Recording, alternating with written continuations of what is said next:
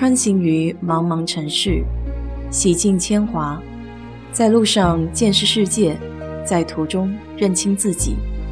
我是 DJ 水色淡子，在这里给你分享美国的文化生活。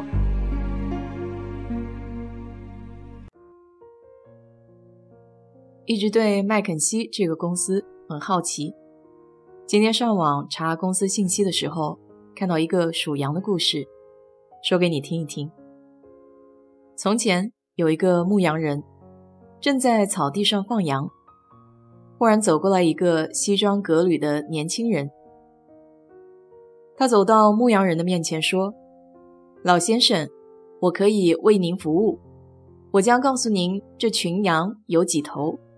作为报酬，您需要给我一头羊。”牧羊人还未及作答，年轻人就开始工作了。他用笔记本电脑无线上网，连接上 NASA 的内部网，调用了低轨道卫星，把卫星遥感成像的图片再通过软件的分析。十几分钟以后，只见年轻人再次走到牧羊人的面前，说道：“老先生，您的羊群共有七百六十三头。”说完之后，他就抱起了一只羊要走。这时候，牧羊人叫住了年轻人：“年轻人，如果我能猜出你就职的公司，你可不可以把酬劳还给我？”年轻人笑着对老先生说：“当然可以了。”于是牧羊人说：“你是麦肯锡公司的。”这下子可把年轻人给惊讶到了。“您是怎么知道的？”这时候，牧羊人笑着说。有三个理由足以让我知道：第一，我没有请你，你自己就找上门来了；第二，你告诉我一个我早就知道的东西，还要向我收费；第三，一看你就不懂我们这一行，你抱的根本就不是羊，而是一只牧羊犬。这当然是个玩笑，但的确通过简单易懂的方式。道出了咨询公司的灵魂。麦肯锡作为咨询行业的龙头，必然有其可学习的地方。先来看看创业之初的麦肯锡。一九二六年，芝加哥大学教授 James McKinsey 创立了以自己姓氏命名的麦肯锡。最开始的宗旨是为公司、政府还有其他组织提供战略管理的建议。James 的背景是学会计的，之所以会有成立公司的想法，还是他在美国陆军军械部工作的时候，发现了军事供应商效率低下的问题，这才进一步构思并实施了这个想法。因此，一开始的麦肯锡是根据会计原则为管理工具提供改进的建议，而真正在这个基础上发生飞跃的。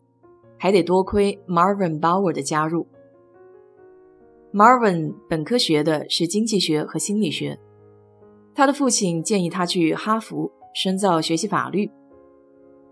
Marvin 不仅完成了法律的学位，还顺带学了一下商。在这么坚实的商法双全的背景下，加上心理学的认知，这才为之后创立麦肯锡价值观和原则奠定了基础。一九三七年，Marvin 给麦肯锡制定了一系列的规则，比如客户的利益得在麦肯锡收益之上，工作的时候不讨论客户的八卦，必须如实汇报，即便是忤逆客户的意见，还有只实施必要的，麦肯锡一定能做好的那一部分。对于内部员工，他还提出了不升就走的政策。意思就是，如果在规定时间内没有得到提拔，就可以卷铺盖走人了，以此来激励员工努力工作、奋发向上。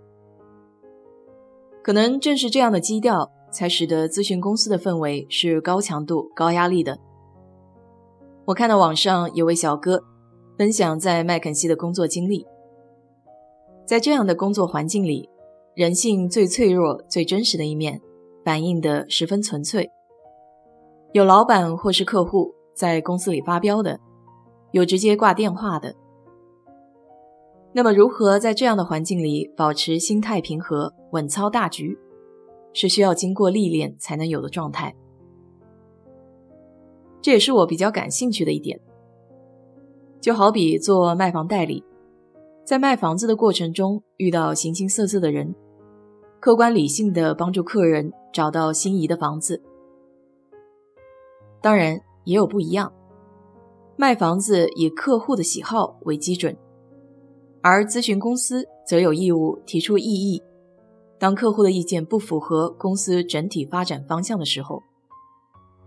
不过这也只是我个人的解读，毕竟没有在咨询公司干过，具体的理解肯定还是会有偏颇的地方。在考虑自己适不适合做咨询这个职业的时候，对自己也要有一个比较深入的认知。有在麦肯锡工作的人分享了一个职业兴趣测试，叫 Holland Career Test，中文翻译叫霍兰德职业测试。我把名称放在简介里，有兴趣的朋友可以看一看。这个测试从六个方面分析个人的能力特长，以此来推荐适合的职业方向，有很多不同变化的版本。尽量找专业一些的机构。